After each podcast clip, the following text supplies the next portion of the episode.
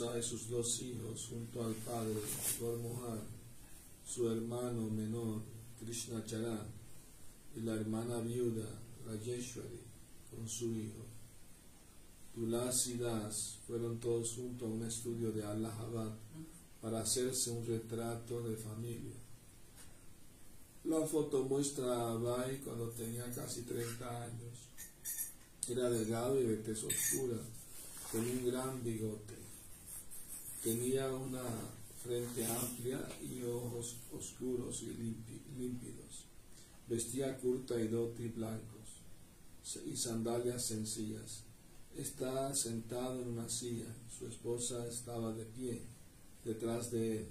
Era una atractiva mujer vestida con un sari kali blanco, con una línea de color en el borde. Está descalza. Su delgado brazo descansa detrás de la cabeza de Abai, en el respaldo. Su pequeña mano derecha está asida al borde de la silla, mientras que la izquierda cuelga con el puño cerrado. Abai sujeta sobre el regazo con la mano izquierda a su hijo de dos años, eh, Pacha, Prayag Raj, un niño deslumbrante que tiene descalzo los pies y parece estar bamboleando sus pequeñas piernas. Abai parece divertido de sostenerlo. Él y su esposa se ven jóvenes y atractivos. Detrás de Abai están de pie su sobrino Tulasi y su hermana Krishna, su hermano Krishna Charan. Sentada a la derecha está Rajeshwari, la hermana de Abai, vestida con el sari blanco de viuda, con su Lakshmana, la hija de Abai, en el regazo. La niña está forcejeando con los pies extendidos hacia el fotógrafo. Sentado en el centro un delgado Gormohan, cuyo rostro ostentaba las arrugas de la edad.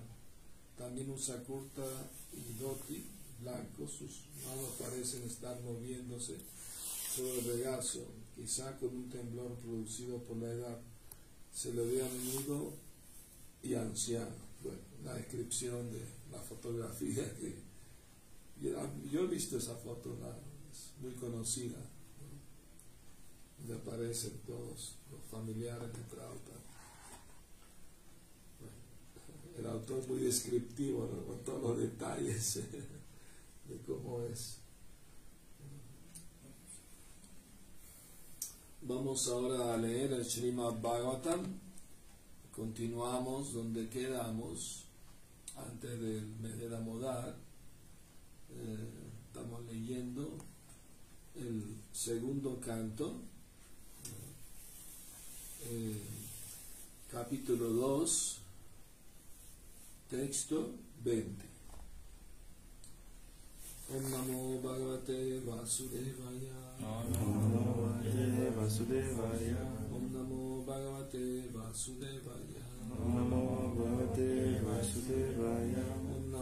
भगवते वासुदेवाय। नमो भगवते वासुदेवाय। नारायणं नमस्कृत्य नरं चैव नरोत्तमं देवीं सरस्वतीं व्यासं ततो जयमुदीरय नष्टप्रयेशवादेषु नित्यां भगवत्सेवय। भगवत्युत्तमश्लोके भक्तिर्भावति नास्तिकी। नव्यं स्थितं हृदि अविरोप्य यतास्मात् Udana Gatyorasi Tamnayen Tato Nusandaya Diya Manasvi Chanakait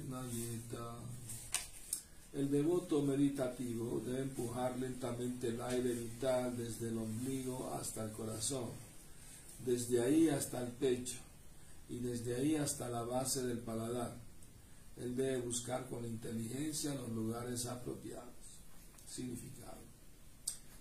Hay seis círculos en los que se mueve el aire vital y el Bhakti Yogi inteligente debe buscar esos lugares con inteligencia y con una actitud meditativa.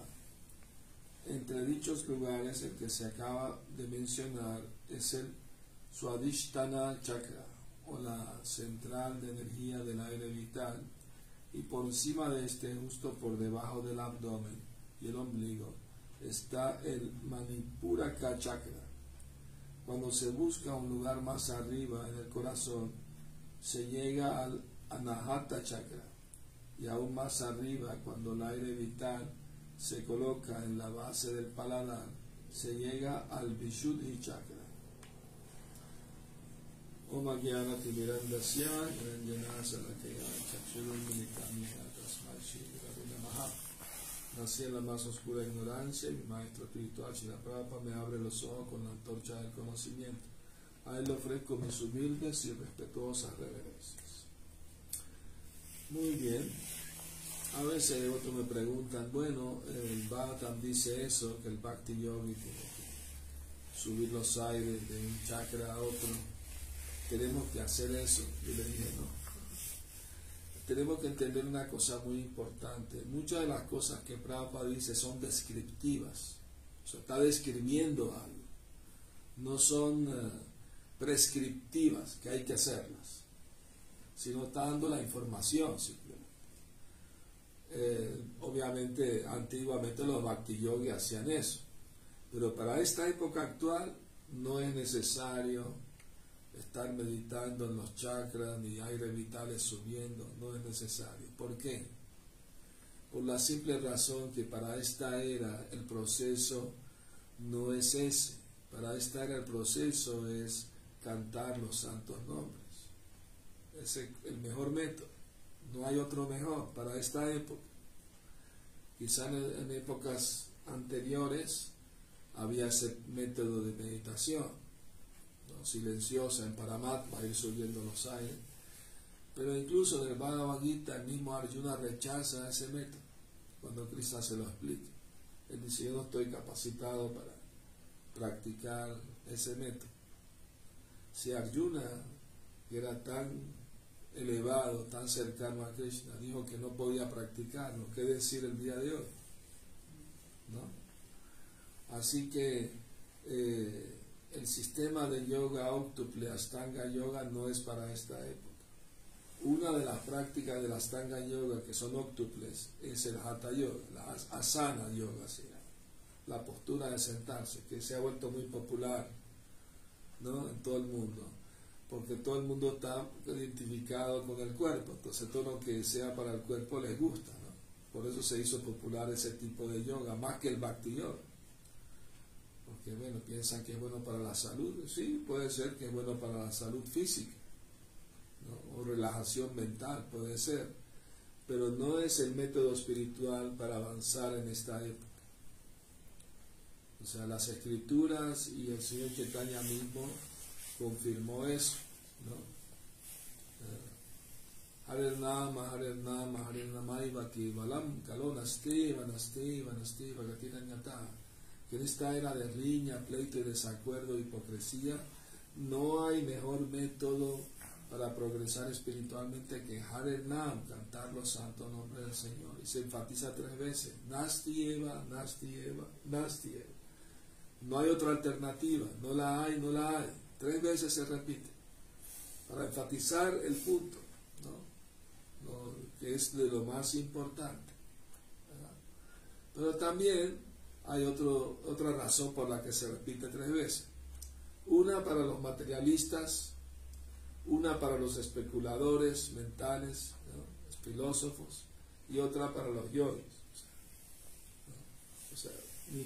No hay otra manera para progresar espiritualmente. No es por eh, dar caridad a los pobres. Los materialistas piensan, bueno, estoy ganando mucho dinero, estoy disfrutando la vida, pero si doy poco caridad a, una iglesia, a los pobres, ya estoy bien, ¿no? Contrarresto lo malo que hago, pero no, eso no funciona así, de esa manera.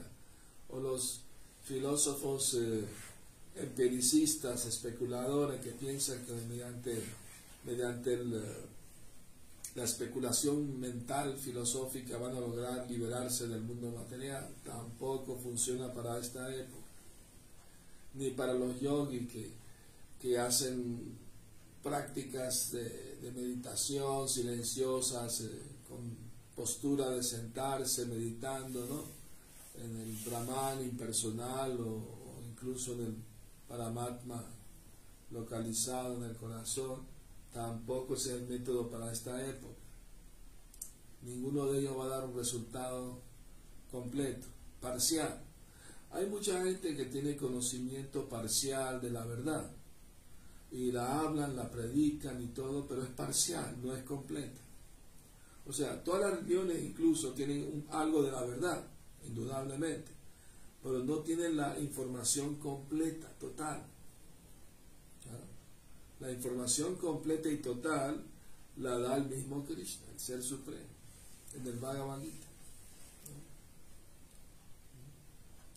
Y esa información nos lleva al Bhakti Yoga, que consiste prácticamente en los métodos de escuchar y cantar y recordar al Señor Supremo. De eso se trata. Y eso lo hacemos en compañía de los devotos. Cuando nos reunimos, leemos las escrituras, hablamos de ellas, hay comentarios, hay preguntas, y así uno va ahondando en el tema, en el proceso de, de la conciencia de Krishna. De eso se trata, todo el método. Entonces, eh, eh, cuando Prabhupada describe algo, no es necesario para ponerlo en práctica. Nosotros no hacemos esto de mover los aires de chakra a otro. Prabhupada está describiendo algo, no es que hay que hacerlo.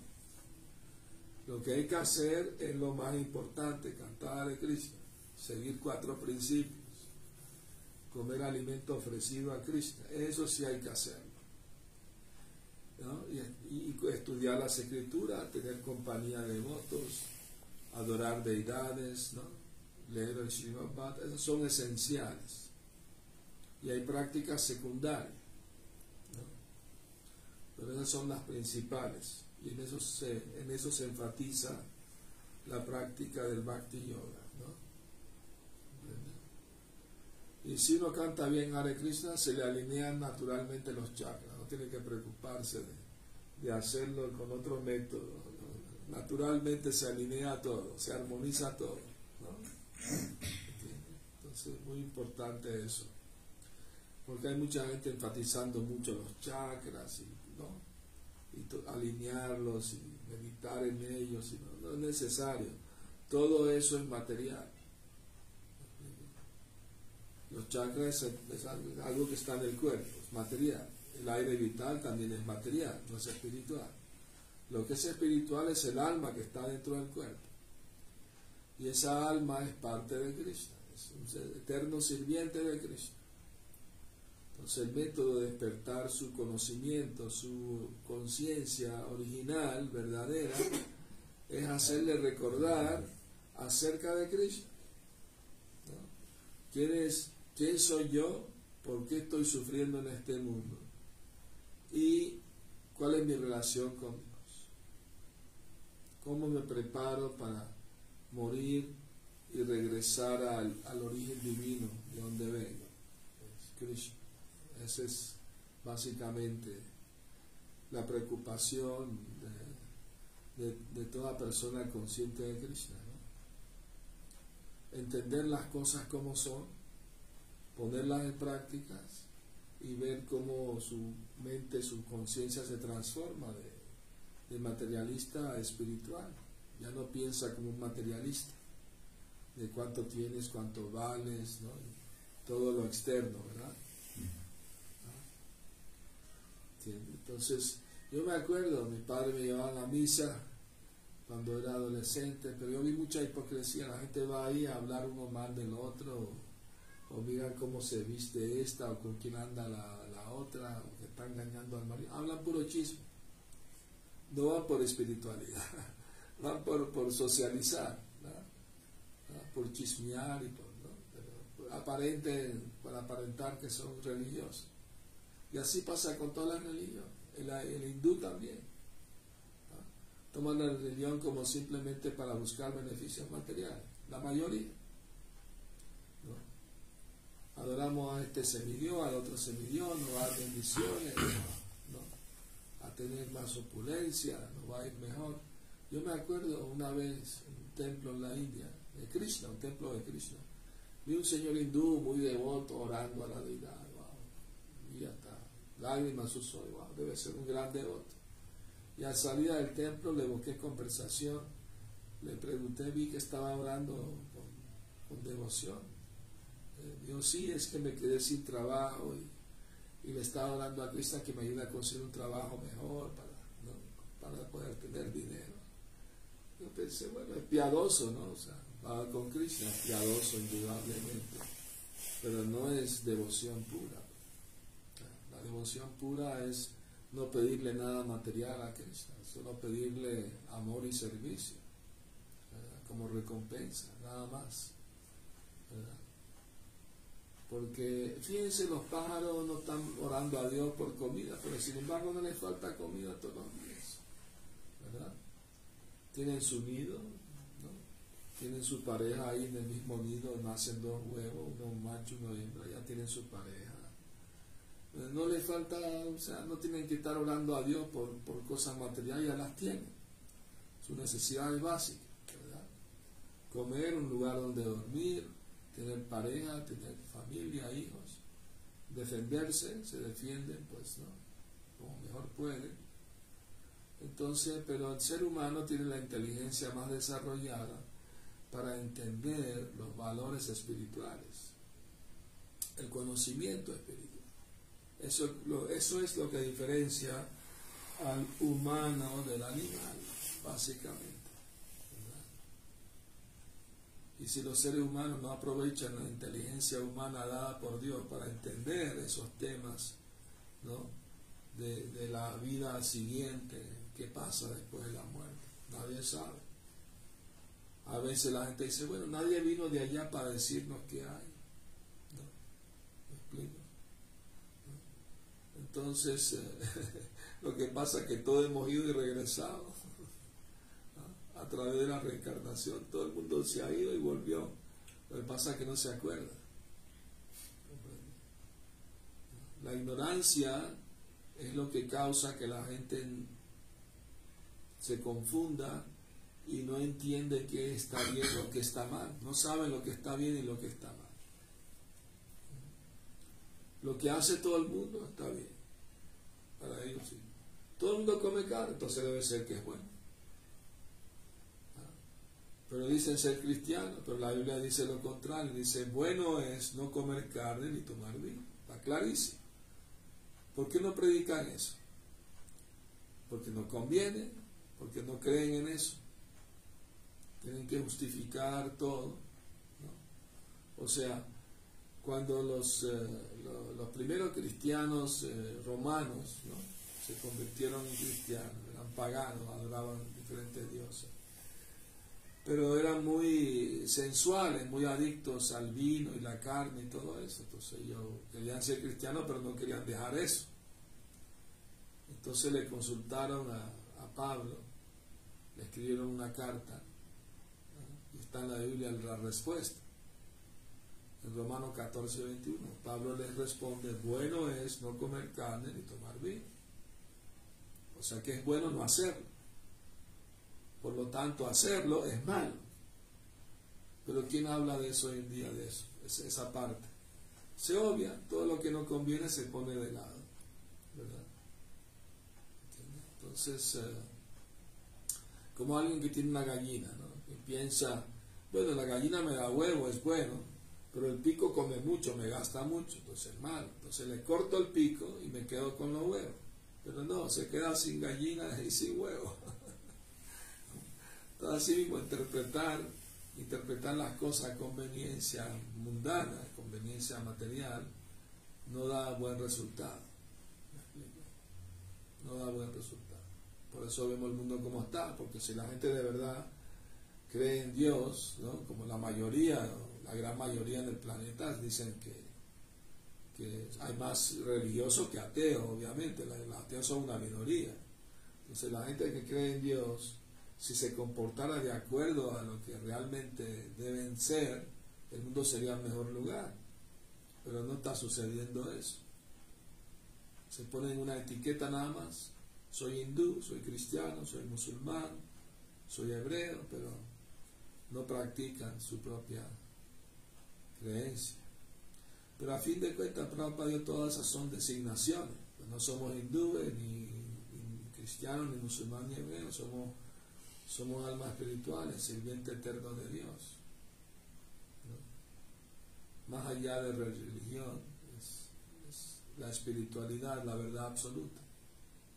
Por eso Krishna dice en el Bhagavad Gita al final, el 1866, Sarva Dharma Parityaya Mamekam Sharanam Aham Tuam Sarva Shami Masucha. Abandona todo tipo de religión. Tan solo entrégate a mí. Yo te protegeré de todas tus reacciones pecaminosas. No temas. Porque Cristo dice que la más elevada religión es entregarse a Él. Porque toda la religión está llena de rituales y de cosas innecesarias ¿no? para buscar el beneficio material y todo eso es una pérdida de tiempo. En realidad, ¿no? el Bhattan la considera una religión engañosa que, que, promueve beneficio material en vez del espiritual. El nombre de la religión. Entonces, por eso se considera que el Srimad Bhattan, el Amala Purana, el Purana Inmaculado, porque enfatiza la devoción pura a Dios, sin motivaciones materiales. Ayer terminó el mes de Damodar, como todo un mes cantándole a Damodar, ofreciendo la, la para pedir devoción, pedir amor por él. ¿no? De meditar en sus pasatiempos infantiles tan hermosos, tan atractivos. ¿Quién se imaginaría que Dios ¿ah? vino a la tierra y hizo tantas actividades como un niño travieso que roba yogur y mantequilla y, lo comparte con los monos y su madre lo quiere atar a una, con una cuerda y, no se deja. Eso es increíble. ¿Quién se iba a imaginar que Dios haría algo así? Yo, yo me acuerdo, ¿no? Cuando era monaguillo, le preguntaba al cura, bueno, ¿y qué estará haciendo Dios ahorita? ¿Quién sabe? Él solo, nadie sabe eso. Pero ¿qué hizo antes de crear el mundo? Tú eres muy preguntón. Pero ¿qué hizo después que creó el mundo? No, sabe, no hay, información. Una devota me contó que estudiaba en una escuela de monjas cuando era niña y era muy preguntona. ¿Y por qué esto y por qué lo otro? Y, entonces la castigaban por, porque preguntaba cosas de la Biblia, espirituales, no preguntaba tonterías. ¿no? entonces la mujer la castigaban, la ponían contra la pared, con los brazos en alto y en cada mano un ladrillo. Tiene que estar ahí una hora, la pobre sufriendo, solo por preguntar, ¿qué forma tiene Dios? ¿Quién lo ha visto? ¿Por qué estamos sufriendo? La castigaban por preguntar. Y aquí animamos a la gente, pregunten, no preguntan.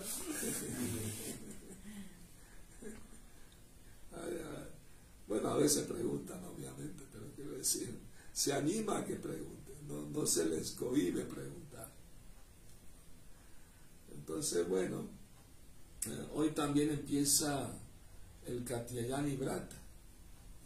Katyayani Brata es cuando las gopis jóvenes eh, eh, adoran a la diosa Katyayani para pedirle que Krishna se vuelva su esposo.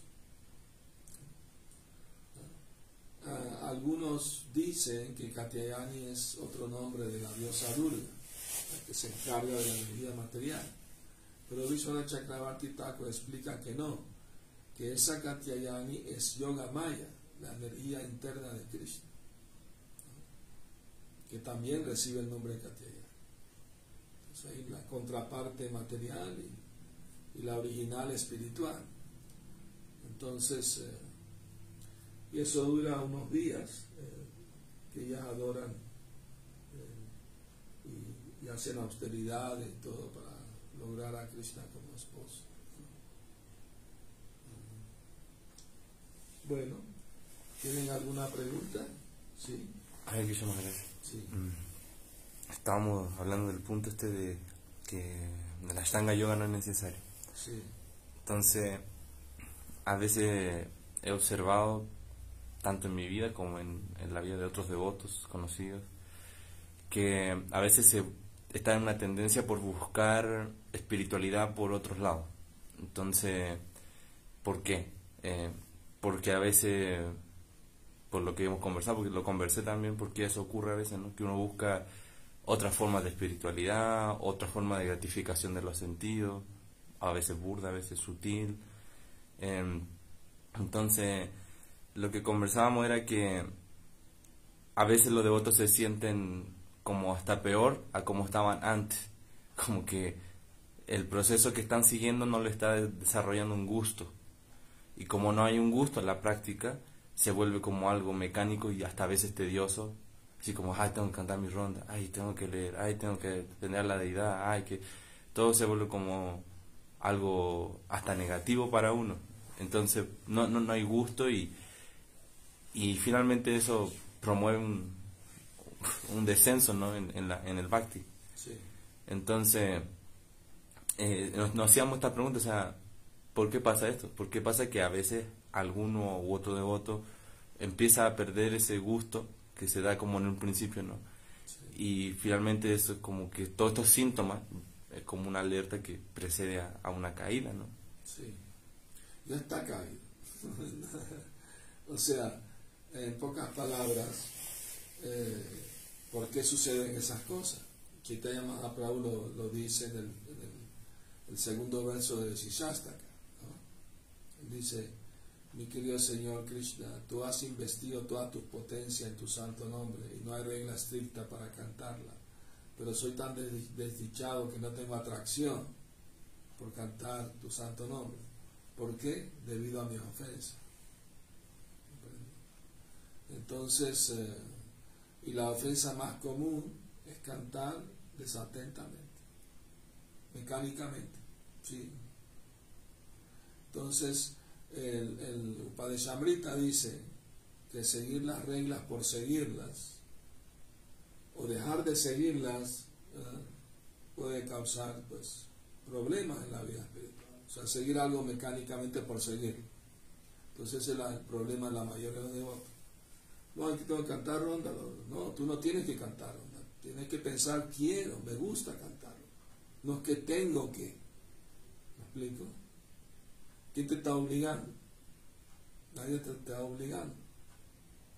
Entonces es para nuestro beneficio espiritual que se nos recomienda hacer esta práctica. Pero hay que tener la mentalidad adecuada, porque eso se debe a que todavía estamos en la plataforma material. Todavía nos identificamos con el cuerpo y la mente, entonces estamos en la plataforma mental. Está cantando a Krishna, pero todavía cree que es la mente, lo que le viene a la mente cree que es verdad. Entonces, mientras uno se identifica con la mente y el cuerpo, su progreso va a ser muy lento, muy lento. La- el verdadero avance espiritual empieza cuando uno se desapega del concepto corporal. No solo lo entiende teóricamente, sino que lo practica en la forma de entrega. O sea, soy parte de Cristo, tengo que entregarme a Cristo. Es mi deber eterno. ¿no? Entonces, si la mente eh, me engaña o me dice que no es suficiente, tengo que buscar alternativas, quiere decir que le está haciendo caso a la mente. Y si le hace caso a la mente, ¿qué sucede? Tiene el peligro de volverse demente. Porque si no tuviera demente, no pensaría que necesito otras alternativas. Está especulando, porque no hace falta otras alternativas. Tiene, quiere decir que tiene poca fe en el proceso del bhakti. Es falta de fe. ¿Y cómo se, se desarrolla, se fortalece la fe? ¿Cómo se aumenta la fe? Busca la compañía de personas que sí tienen fe más que tú en el proceso y que le está dando resultados. Si te Mahaprabhu dice, ¿cuándo llenarán mis ojos de lágrimas al cantar tu santo nombre? ¿Cuándo se me erizarán los vellos del cuerpo cuando canto tu santo nombre? ¿Ah? Entonces, existe eso y es verdad, y hay devotos que lo experimentan. Entonces, los devotos que no lo experimentan no deben entrar en pánico y buscar otras cosas, simplemente en qué estoy fallando para mejorar. El proceso es perfecto, lo dio Krishna, lo dio el Señor Chaitanya, es perfecto, no hay error ahí. El error es, nuestro. Y yo estoy fallando en algo. Estoy cantando mecánicamente, no estoy, no estoy con la mentalidad adecuada, correcta. Por eso me surgen esas dudas. No leen los libros, si no leen los libros, la mente los agarra Entonces hay que leer los libros, hay que tratar de mejorar el canto con más atención y hay que escuchar a los devotos más experimentados que sí están experimentando el néctar de la vida espiritual. Entonces, si uno quiere avanzar espiritualmente, tiene que buscar buenas compañías y alejarse de las malas compañías. Si te vas a relacionar con devotos que, están llenos de dudas y, ¿no? y están siguiendo su mente en vez de seguir la instrucción de Krishna y el Guru, entonces te va a afectar. Si tú no lo puedes ayudar, mejor aléjate. Si lo puedes ayudar es mejor, obviamente. Pero si tú estás igual, ¿no? O sea, compañía de votos no quiere decir que yo te hablo de mi maya y tú me hablas de tu maya y nos enmayamos los dos juntos. No, eh, es ayudarse espiritualmente. Y si no tienen capacidad de ayudarse, busquen a alguien que sí los puede ayudar. Y no quedarse en el plano mental dudando por qué, por qué, por qué, no es, no es eh, falla del proceso, es falla de uno. El proceso es perfecto, porque lo dio el mismo Dios. ¿no? No se equivoca, Señor Chaitanya no se equivoca. Entonces, ¿por qué? Por la ofensa. No tenemos gusto por cantar. tenemos que evitar la ofensa para tener gusto por cantar. Y, cuando usted se refiere a ofensa, no se refiere a por ejemplo, ser ofensivo con los otros, aunque sí es una ofensa, pero eh, en el fondo eh, se refiere a la ofensa del santo nombre, ¿no? La ofensa. Hay ofensa, hay que leerla, estudiarla. Y, la más común es cantar desatentamente. Si uno no hace un esfuerzo de cantar mejor, puede cometer más ofensas. Si uno hace el esfuerzo de cantar con más atención, cuando la mente se quiere desviar, se da cuenta y la trae de vuelta.